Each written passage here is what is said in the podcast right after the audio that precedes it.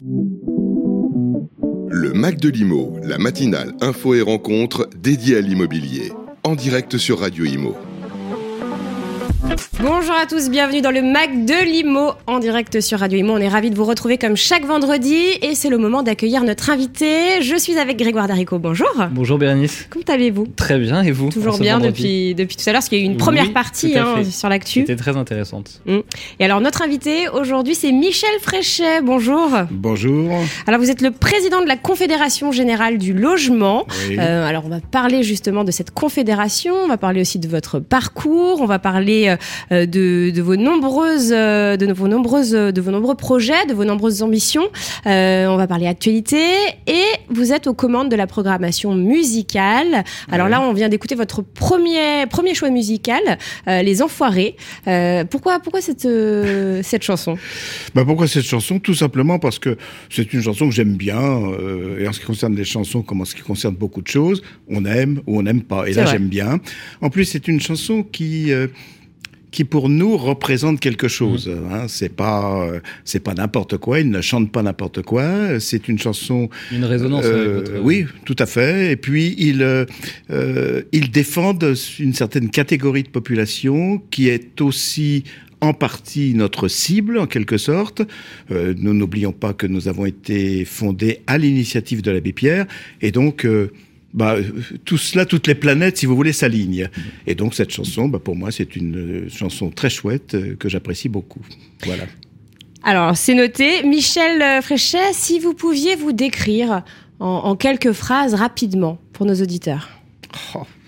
Alors, c'est toujours compliqué de parler de soi. hein. Oui, c'est pas ça, mais euh, que décrire euh, Je j'ai un certain âge. Ça se voit pas. J'ai fêté mon anniversaire récemment, enfin il y Ah. a quelques semaines. Joyeux anniversaire. Donc euh, merci, mais enfin ça fait quatre semaines. Hein. Ouais, bah, on, est, on est dans les temps. Mais Allez. le, le problème, c'est que c'est euh, au début du mois de janvier. Et donc, au début du mois de janvier, bah, ça coïncide avec Noël. Et pour les cadeaux, euh, ça pose quelquefois des problèmes. Euh, Je vous prêcher Alors- une, conver- une convertie parce que je, je suis du 7 décembre, c'est un peu pareil, mais Oui, avant Noël. De l'autre côté. Ouais. Et, et- et donc, euh, me, me décrire. euh, euh, quoi vous dire? Je, je mesure 1m68. euh, j'habite la banlieue. euh, enfin, la banlieue, je peux même vous dire la ville. J'habite Nanterre qui est une ville donc dans laquelle on rencontre un petit peu les, les, tous les problèmes qu'il peut y avoir dans le logement aujourd'hui.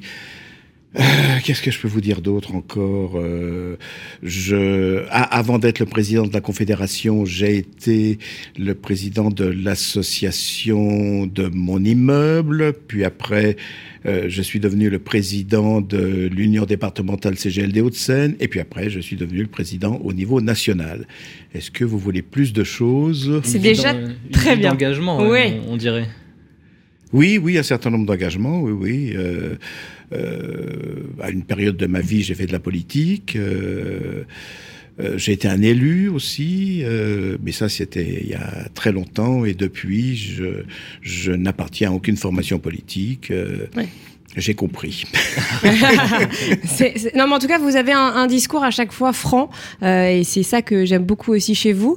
Euh, alors, je, je rajouterais que vous êtes donc li- licencié en lettres, vous êtes maître en psychologie, euh, titulaire d'un DESS en conseil et formation psycholo psychosociologique, et vous avez été aussi, alors dans une autre vie, instituteur et professeur des collèges avant de devenir psychologue scolaire dans l'éducation nationale et spécialisé justement dans la formation des adultes. Oui, comme je vous l'ai dit quand vous me l'avez annoncé quand, la première fois qu'on s'est contacté, je me suis dit, bah, dites donc, euh, on est dans une société où on est fiché partout. Et vous m'avez répondu, euh, oui, bah, c'est mon métier de chercher. Bon, bah, très bien, je prends acte. Alors oui, je suis issu de l'éducation nationale, j'y ai fait toute ma carrière. J'ai débuté à l'éducation nationale comme instituteur, et puis après quelques années, parce que au bout d'un euh, on va dire, d'une dizaine d'années, j'avais l'impression d'avoir fait le tour du, métier. J'étais même prêt à quitter l'éducation nationale pour faire autre chose. Et puis, une opportunité s'est présentée. Euh, la gauche est arrivée au pouvoir. Euh, elle a donc augmenté les postes euh, à l'éducation nationale comme ailleurs, et elle a augmenté les postes de psychologue. Et donc, bah, j'ai présenté ma candidature et j'ai été reçu. On était quatre ou cinq dans le département, être reçu. Et puis, je suis parti pendant deux ans en formation euh, de psychologue. Et puis, quand la formation était terminée, que je me suis retrouvé à l'éducation nationale, eh bien, j'ai continué mes études, euh, notamment au cours du soir, euh, le mercredi quand il n'y avait pas classe. Et puis, finalement, bah, j'ai décroché les diplômes que, que vous avez cités. Hmm. Et donc euh, après, donc vous avez décidé de vous engager, ce que vous dites, hein, dans, dans l'action publique plutôt. Hein, Oui. Vous avez été Hmm. élu euh, euh, à Nanterre, Oui. conseiller municipal. Donc Nanterre, vous y avez toujours vécu? Non, j'y ai vécu à partir de 1970. D'accord. Donc juste après, euh, comment vous dire, euh, bah, après après 68 quoi. Donc c'était une période d'effervescence. euh, il y avait encore quelques euh, comment dire. Est-ce euh, que le Nanterre de l'époque était bien différent de celui d'aujourd'hui? Alors le Nanterre, l'université, sûrement, Ouais. sûrement. Euh, c'était une autre vie, mais enfin la, la, la, la jeunesse était très différente à cette époque de celle d'aujourd'hui. Et puis la ville de Nanterre euh, a beaucoup augmenté en habitants. Elle a, elle s'est beaucoup transformée. Elle, elle- une ville qui est plutôt bien gérée d'ailleurs. Elle s'est modernisée. Hein, elle Ah oui, oui, beaucoup, oui, oui. ouais. Euh, moi, j'ai connu Nanterre, alors quand j'étais beaucoup plus jeune, je n'y habitais pas, mais c'est quand j'étais beaucoup plus jeune. Euh, Il y avait, il y avait au moins deux bidonvilles, voire trois.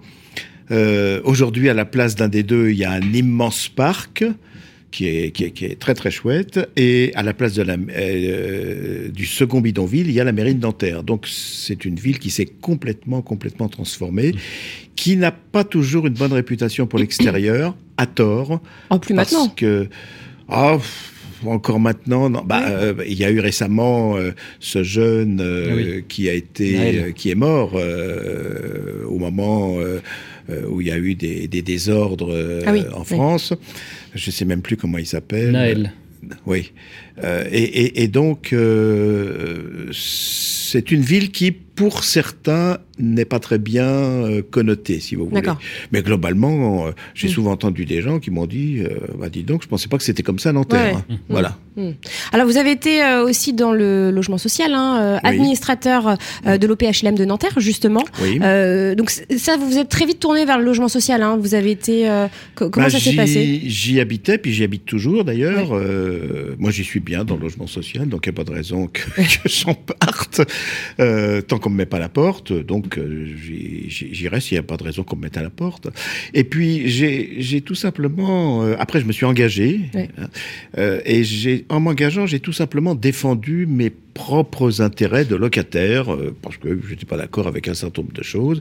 Et puis une, une association s'est créée, je l'ai présidée, et puis et puis voilà, euh, euh, c'est parti en quelque sorte. et de, plusieurs années après, ben, je me retrouve à la tête de la Confédération générale du logement. Qu'est-ce qui fait que vous vous y sentez bien? C'est les, les combats que vous menez, les thèmes que vous abordez, les personnes que vous défendez?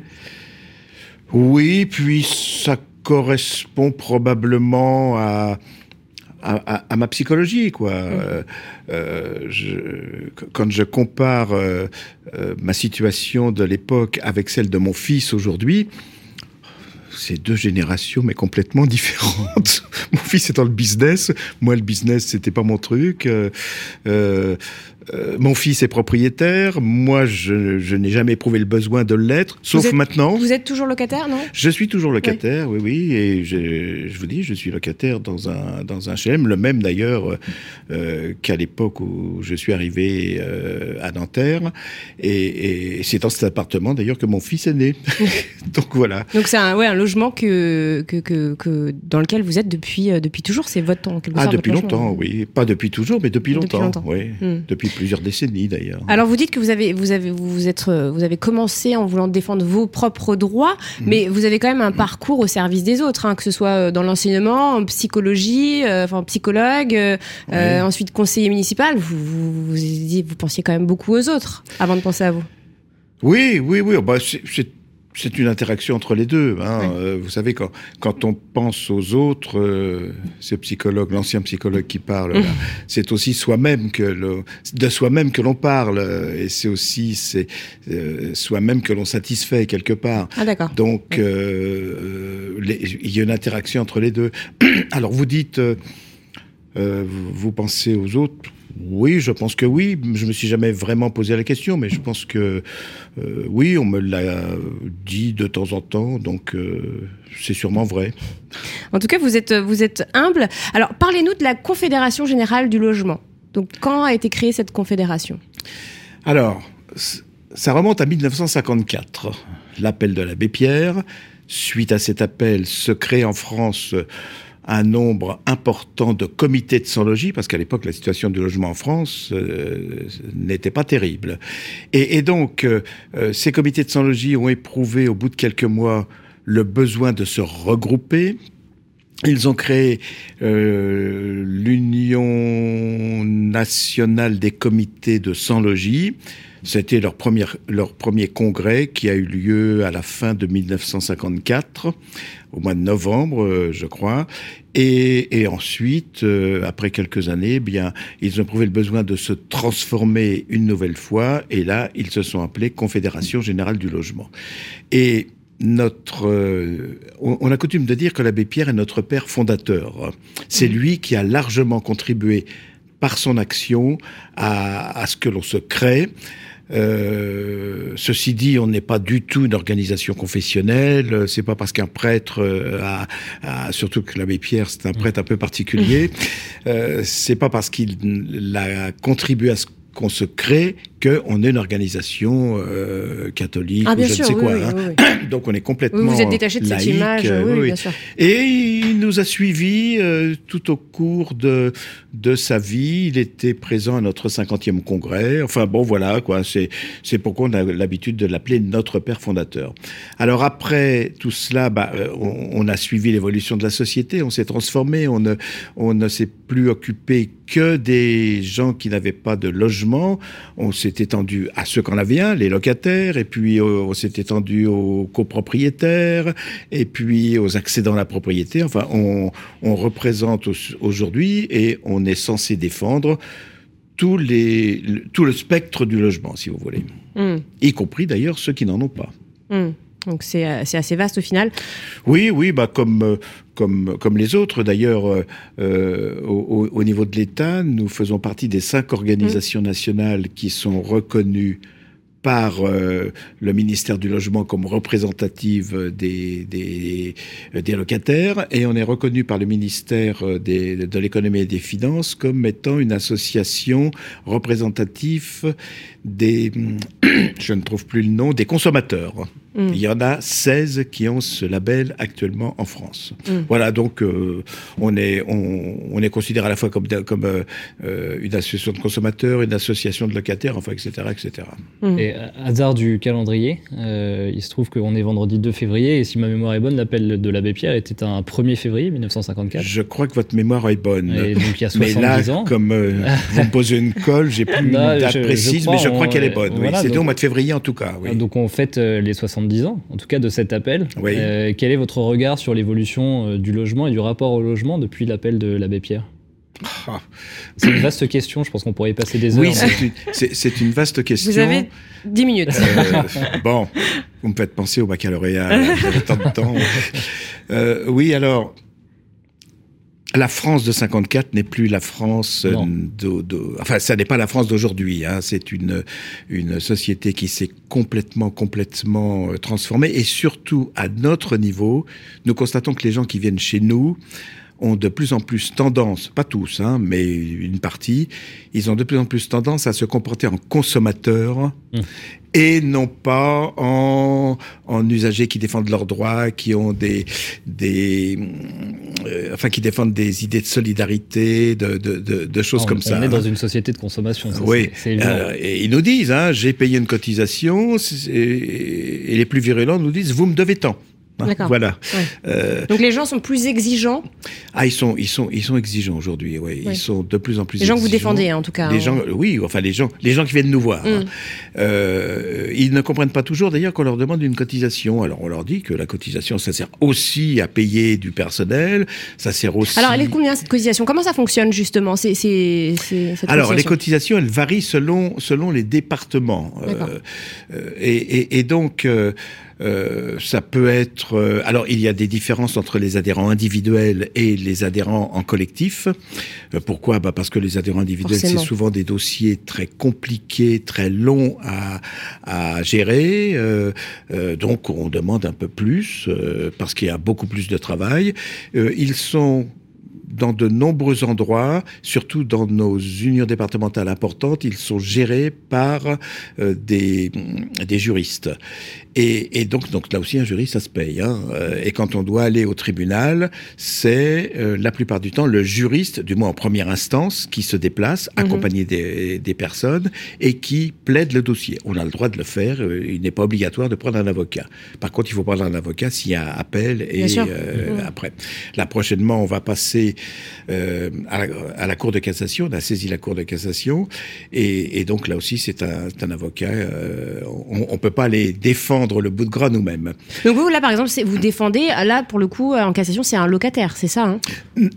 Non, on, est, on, on, on a attaqué un bailleur. euh, alors, c'est très compliqué. Je ne sais pas si en l'espace de quelques secondes, je pourrais l'expliquer. Mais enfin, en, en- gros, Mais qui vous accompagnez qui vous défendez dans, dans ce dossier là par exemple? Alors, on défend euh, notre union départementale euh, du coin, qui est l'union départementale que je peux citer, euh, 38. Mhm, donc Isère Euh, et, et, et, et cette union départementale a euh, des problèmes avec trois bailleurs du département. D'accord Et, et des problèmes, c'est une, euh, une question d'argent parce que les, les bailleurs euh, sociaux doivent verser aux associations 2 euros par logement. Mhm. Donc, euh, ça fait beaucoup. hein, Ouais. Quand ils ont 50 000 ou 100 Bien 000 sûr. logements, ça fait beaucoup. Ouais. Euh, les sommes sont réparties entre les associations qui sont euh, sur leur Sur le territoire. patrimoine, sur leur territoire, et, et- et donc, bah, ce sont des sommes conséquentes. Et les bailleurs, ces trois bailleurs-là, euh, ont des exigences que nous n'acceptons pas, et donc euh, ça s'est terminé au, euh, Tribunal. au, au tribunal. Euh, alors, euh, il y, a- il y a eu trois, trois, trois jugements. Deux jugements nous ont été favorables, Mhm, donc les bailleurs ont fait appel, et le troisième nous a été défavorable. Il est intéressant de savoir que ça s'est passé dans le, dans le même tribunal, Mhm. pas avec le même juge, et dans le même tribunal, deux juges ont eu des décisions complètement opposées. Ouais. Donc c'est passé en appel. comme quoi c'est une, une affaire de personne au final Ah ben oui, oui, bien sûr, oui. Et en appel, euh, euh, alors c'est nous qui avons fait qui avons fait appel parce que la décision nous était défavorable. d'accord Les, les bailleurs ont fait appel parce que la les deux autres décisions leur étaient défavorables. Et donc vous êtes pourvu en cassation alors, en premier appel, euh, en premier Oh, oh, appel, oh. oui, euh, on, a de appels, nouveau perdu, et donc Ouais. on, on s'est retrouvé en, enfin, on En fait un pourvoi en cassation. Pour les deux autres appels, pour l'instant, on n'a pas de décision. d'accord Mm. Donc, on verra. Donc là, pour le coup, donc on- a bien compris cette situation, mais de, de manière générale, qui vous défendez? Quels sont vos adhérents? Euh, Qui peut venir vous voir? Alors, nos adhérents, ce sont majoritairement des locataires, soit des locataires euh, euh, qui, viennent voir- qui viennent nous voir tout seuls pour leur dossier. Alors, classiquement, les dossiers, c'est quoi? C'est la récupération du dépôt de garantie, ça c'est classique. Mm. C'est le mauvais entretien de, euh, du, du lieu d'habitation, ça aussi c'est très classique. C'est des problèmes relationnels avec, euh, avec les bailleurs qui ne répondent pas, qui répondent à côté, qui mettent des... des des de communication. semaines- oui, voilà, problème de communication. Euh, on et, et puis nous nous cherchons à ce que les gens qui viennent nous voir euh, viennent nous voir en groupe. Parce que très souvent, les problèmes qu'ils soulèvent sont des problèmes euh, qui, qui sont collectifs. Oui, c'est un peu toujours les mêmes. Alors justement, à ce sujet, vous avez publié les, les- les résultats de votre observatoire des plaintes.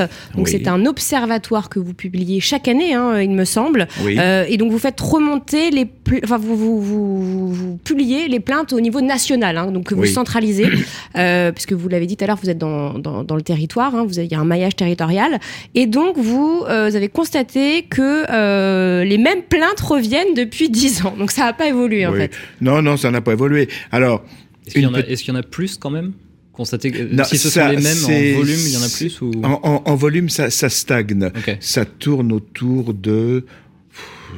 Je voudrais pas vous dire de bêtises, mais c'est entre 2500 et 3000. Mais ce sont des gens qui s'adressent directement à nous au niveau national. Oui. On, ne, on ne centralise pas les plaintes de nos Oui, unions oui. départementales. Mais du coup, si ça n'a pas augmenté, statistiquement, les, les plaintes ont, ont baissé puisque la population a augmenté. Si c'est le même nombre depuis 10 ans, Oui, oui, on peut, euh, on peut voir c'est les qu'il y a choses moins comme de ça. plaintes au global. Euh, Ou alors les problèmes sont récurrents et on n'a Oui. jamais trouvé de solution. euh. Oui, vous, vous- vous n'avez pas tort, mais je, je, je ne peux pas dire parce que les, les problèmes de logement euh, s'accroissent quand Ouais, même dans notre sûr. pays. Ce qu'on constate aussi, c'est que les gens hésitent aujourd'hui à, à entrer en conflit Oui. avec leurs bailleurs. Ils ont peur. hein. D'accord. Ils ont peur d'être Et ça, c'était moins le cas avant. Pourtant, vous Et dites qu'ils sont plus exigeants euh, quand même. Oui, euh, c'est pas obligatoirement les mêmes. Hein. D'accord. Hein, ceux qui ceux qui se taisent, qui ont peur qu'on les qu'on les, euh, les mette à la porte, c'est pas obligatoirement ceux qui nous disent euh, j'ai payé oui. tant, vous me devez tant. Hein. Il y a il y a des différences sociologiques et et, et je le vois puisque je tourne beaucoup euh, entre les unions départementales et quand je suis dans le Hauts-de-Seine, qui est une sociologie euh, un peu particulière, Mhm. euh, je n'ai pas le même public que quand je suis en Seine-Saint-Denis, par exemple. D'accord. Et j'ai l'impression de, euh, de me trouver dans deux mondes différents. Et, c'est- c'est assez marrant parce que quand je vous dis ça, je pense à l'époque où j'étais psychologue scolaire. Ouais. Et j'ai eu l'occasion de travailler dans des, euh, dans des zones d'éducation prioritaire, donc euh, avec une population euh, des zones d'éducation prioritaire. Et je me suis retrouvé euh, parce que euh, au bout d'un certain temps, j'ai voulu changer un petit peu. Euh, euh, J'avais demandé une nomination dans la ville de Courbevoie, qui est un peu différente quand même. Et puis finalement, je me suis retrouvé à cheval sur Courbevoie et Neuilly. Et Ah pour oui. moi, à l'époque, je me suis dit, quelle horreur Neuilly, mais quelle horreur Ah bah c'est.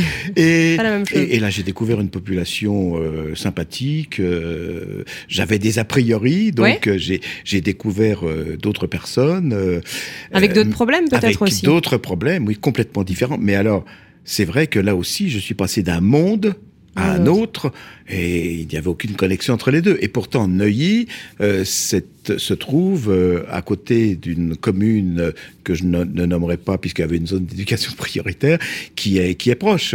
Donc, vous voyez, euh, euh, je, je retrouve les mêmes problèmes aujourd'hui, enfin les mêmes différences au niveau du logement quand je passe d'un département à un autre, et même à l'intérieur de Paris, quand on passe D'un arrondissement, arrondissement à l'autre, il y a, Bien il y a- sûr. il y a des, on passe d'une planète à une autre. Et alors, quand vous dites que les plaintes ne sont pas les mêmes, donc pour comparer la les Hauts-de-Seine à, à la Seine-Saint-Denis, est-ce qu'il y a des différences de logement entre les deux, euh, entre les deux départements les Alors, deux- au, au niveau, bah, il y a, il y a, euh, une différence de logement, c'est pas ce qu'on appelle une différence de logement, mais si vous voulez, euh, euh, il y a plus de logements sociaux en Seine-Saint-Denis Oui. que dans les Hauts-de-Seine, par exemple. Et encore, dans les Hauts-de-Seine, alors je crois, hein, je voudrais pas vous dire de bêtises, mais je crois que dans les Hauts-de-Seine, le pourcentage de logements sociaux sur l'ensemble du département, ça doit tourner autour de 25-26%. euh, Enfin, euh, ça doit être inférieur à 30% en tout, en, en tout état de cause. En Seine-Saint-Denis, c'est nettement supérieur à 30%.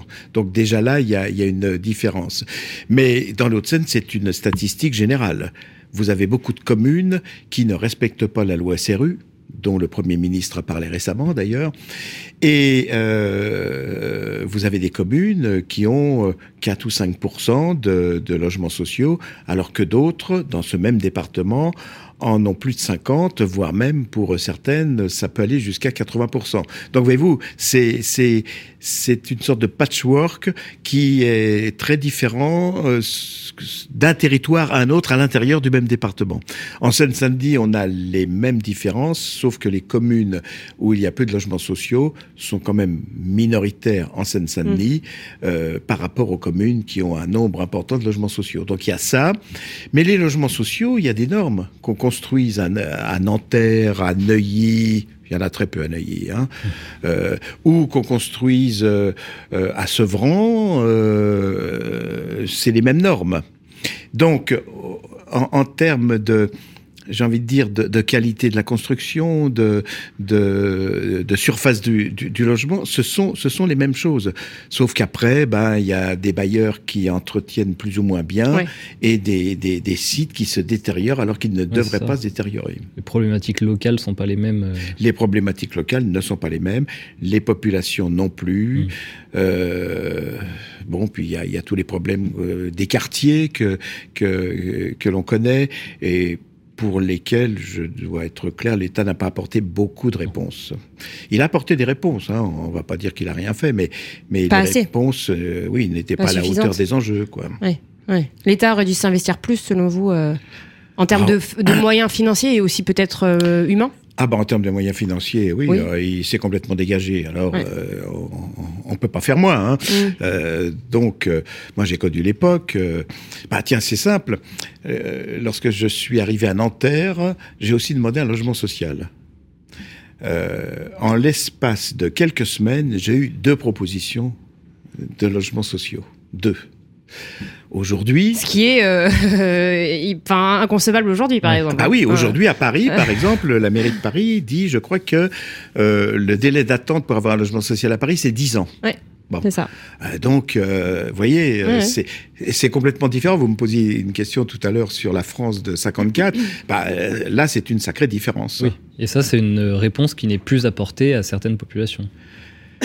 Oui, oui, parce qu'on on, on manque, on manque de logements euh, qui correspondent, donc de logements sociaux, qui correspondent euh, aux capacités financières des populations. Mmh. Et, et, et, le nombre de gens qui sont demandeurs de logement social et qui n'en obtiennent pas augmente année après année. Mmh. Il faudrait que l'État euh, s'investisse beaucoup plus là-dedans et au contraire, il se dégage du logement social.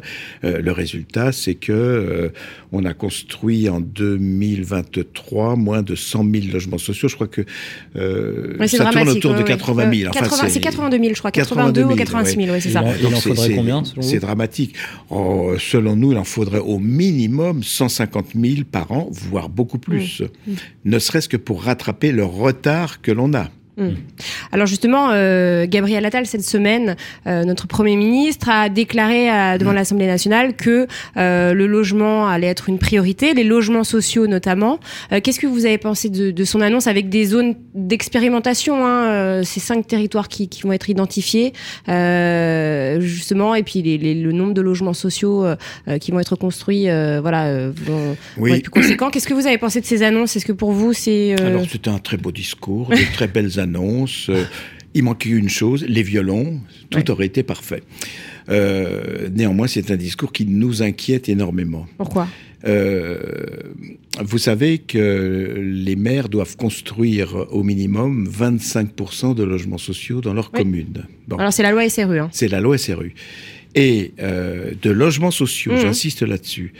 Et si j'ai bien compris le Premier ministre, il nous dit que maintenant, parmi la liste des logements, il va intégrer des logements qui sont des logements intermédiaires. Donc ça veut dire que euh, euh, les maires qui ne veulent pas construire de logements sociaux, bah, ils vont probablement se réfugier sur les logements intermédiaires. Ils ne, ils ne construiront donc pas plus de logements sociaux, euh, mais euh, on ne pourra pas coup, le, leur reprocher sera puisque là, il y aura voilà. Le quota. Hein. C'est ça qui vous inquiète. Ça, c'est un.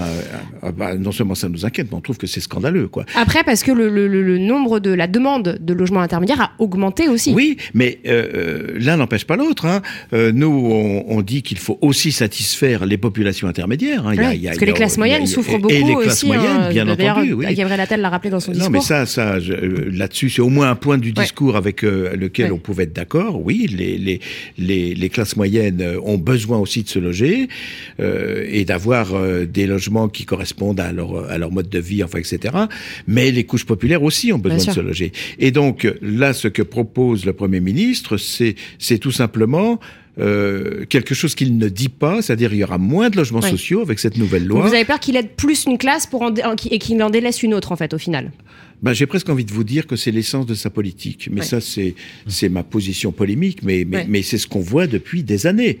Et, et, on le voit dans de nombreux domaines. En ce moment, les, agriculteurs sont sur les routes. Aujourd'hui, les enseignants sont en grève. Enfin, euh, dans, dans, ce pays, on va de crise en crise et le logement est, est une crise. Enfin, c'est une véritable bombe qui va nous éclater à la figure mm. dans les années qui viennent. Parce que le, nombre de, de mal logés et le nombre de gens qui demandent un logement est en augmentation constante et il va arriver un moment, à notre avis, où tout ce monde-là va, va se dire qu'il y en a marre, on descend dans la rue, etc. etc. Quoi. Alors on va faire une courte pause musicale avec votre musique, justement votre euh, seconde musique. Euh, c'est Les lacs du Connemara de Michel Sardou. On écoute, on vient juste après. Justement, on va vous demander euh, ce qu'il faudrait faire. Voilà, quelle proposition vous faites au gouvernement pour éviter, enfin tenter d'éviter cette crise du logement qui est déjà là. Hein. Elle est déjà là, oui brûlé au vent des landes de pierre autour des lacs, c'est pour les vivants un peu d'enfer le Connemara.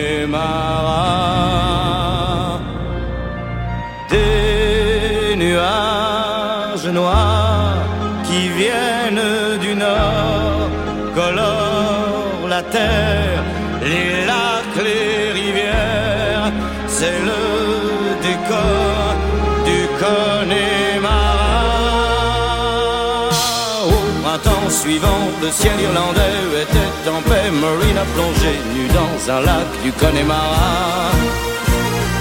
Sean Kelly s'est dit je suis catholique, Maureen aussi, l'église en granit de Limerick, Maureen a dit oui. De Tipper, Harry, Barry Connolly et de Galway, ils sont arrivés dans le comté du Connemara. Il y avait les Connors, les O'Connolly, les Flaherty, du Ringham Kerry et de quoi boire trois jours et deux nuits.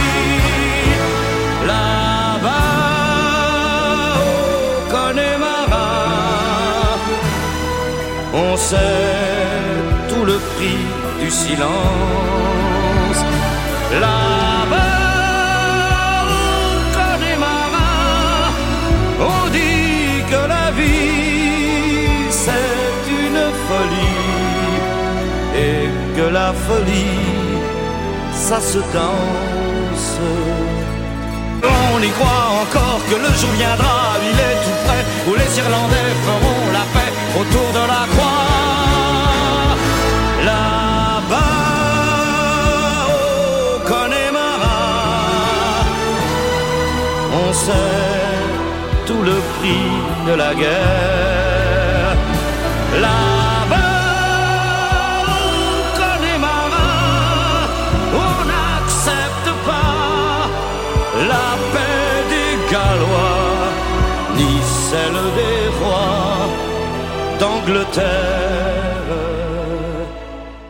Et voilà, c'était Michel Sardou pour les lacs du Connemara. Alors, chanson dont beaucoup parlé hein, euh, il n'y a pas très longtemps, euh, avec les propos de Juliette Armanet, donc euh, chanteuse, chanteuse française, qui avait dit que, que cette chanson la dégoûtait, que c'était une musique immonde de droite. Et vous me disiez que c'était comme ça que vous vous étiez souvenu de cette musique, c'est ça? Oui, parce, que je l'avais je l'avais un peu oublié parce que c'est vrai qu'elle elle passe elle passait rarement sur sur les radios, sur les chaînes de mm. télévision. Et, et, quand j'ai entendu ça, j'ai d'abord été étonné par les propos j'ai envie de dire extrêmes qu'elle prononçait. Oui. Ouais. Et donc, euh, je me suis dit, bah, il faut que je la réécoute, cette chanson. Donc, je l'ai retrouvée et je l'ai écoutée, puis je comprends pas pourquoi, euh, en quoi elle est immonde, en quoi elle est, elle est de droite. Enfin, j'ai, j'ai, je comprends pas. Et, et je trouve ça même euh, assez, assez inadmissible, assez intolérant, quoi. Euh, c'est une artiste, euh, enfin c'est ce que j'ai pu comprendre, cette dame. Euh, je crois, Qui fait des bonnes musiques en plus, c'est ça le oui, bah, c'est sympa. c'est- sympa, ouais, c'est- du coup, je comprends pas qu'elle ne respecte pas ses, confrères, quoi. Enfin, Mm. c'est. Bah, C'était un point de vue politique sur une chanson qui a rassemblé euh, tout le monde, qu'on soit de droite ou de gauche. Surtout en boîte que- de nuit, hein, c'est ce que vous nous tout à disiez, fait, hein, Je crois qu'à ce moment-là, à, à ce- à cette heure de la nuit, on s'en foutait de droite ou de gauche quand elle passait. Oui, oui, oui. On avait d'autres idées en tête Voilà. et d'autres projets. Exactement. Exactement. Donc euh, voilà, c'est peut-être une polémique stérile, effectivement. oui, oui, complètement. ouais. Bon, en tout cas, c'est votre, euh, votre choix musical. Alors, pour en revenir à ce qu'on se disait avant, avant cette, cette musique, euh, on va parler des, des propositions, justement, Mhm. pour le logement de euh, la Confédération Générale du Logement. Euh, alors, quelles sont-elles? Quels sont les, les, les projets ambitieux que vous portez? Eh bien, écoutez, il y a une proposition, je vais dire que, que je mets en premier, c'est notre demande que l'État se réengage dans le financement du logement social notamment notamment, mais aussi du logement intermédiaire, parce que l'État aussi, dans le passé, s'engageait dans le, dans le logement intermédiaire. Euh, L'État a complètement les, délaissé ces secteurs, il donne encore un peu d'argent pour euh, un certain nombre de projets, mais il ne participe plus aujourd'hui au, au projet de financement de la construction des logements sociaux. Et, on a vu le résultat. Hein. Euh, en 2023, euh, le niveau de construction de, nouveaux logements euh, est le plus mauvais depuis au moins une vingtaine d'années.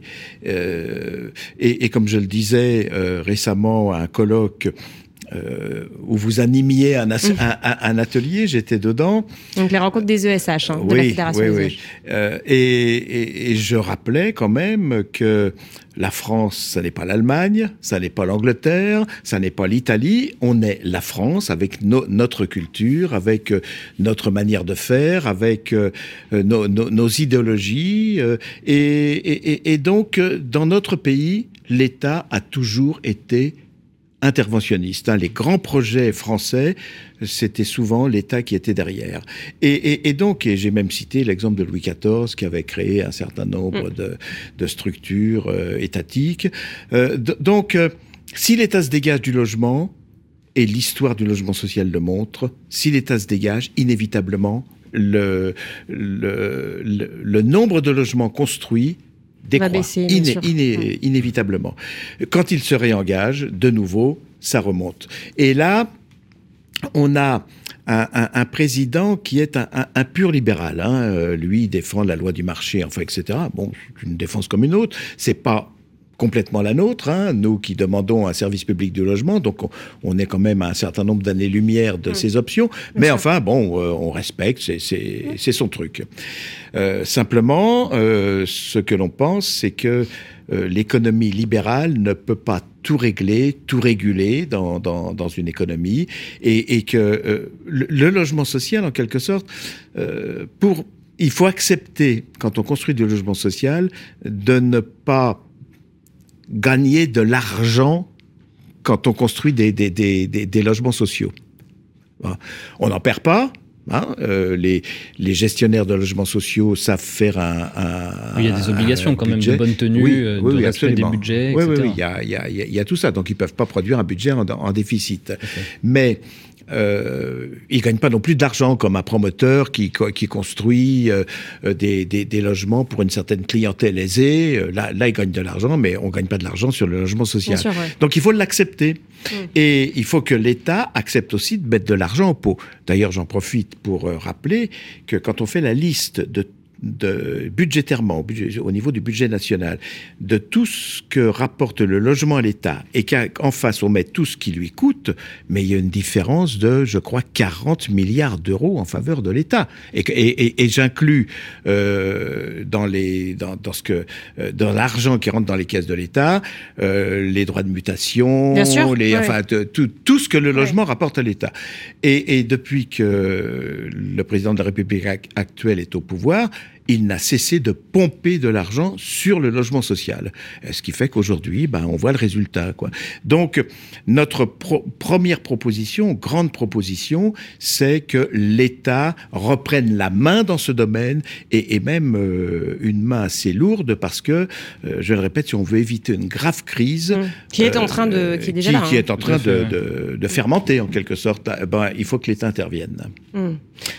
Alors, on a d'autres. Euh, Alors oui. rapidement, parce que l'émission touche à sa fin, mais Oui. euh, donc les, les autres propositions, quelles seraient-elles Bah, les, les autres propositions, c'est qu'on revoit la législation sur les rapports locatifs, parce que de- depuis 10, 12 ans, euh, année après année, au travers des lois qui ont été votées, euh, les droits des usagers et notamment des locataires euh, Sont grignotés, ont, en fait. été, ont été grignotés et il se serait bien qu'on qu'on revienne euh, à l'état de la législation sur les rapports locatifs qu'on avait il y a 15 ou 20 ans.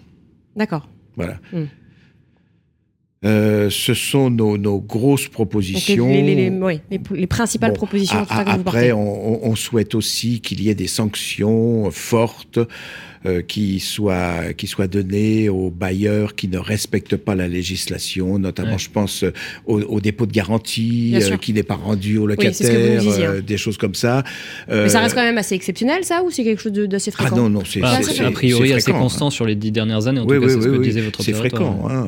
Et nous, dans notre observatoire des plaintes, c'est soit c'est un thème qui arrive en tête, soit qui arrive en deuxième position, soit en troisième position, puis il repasse en deuxième position après. Mais c'est un thème récurrent.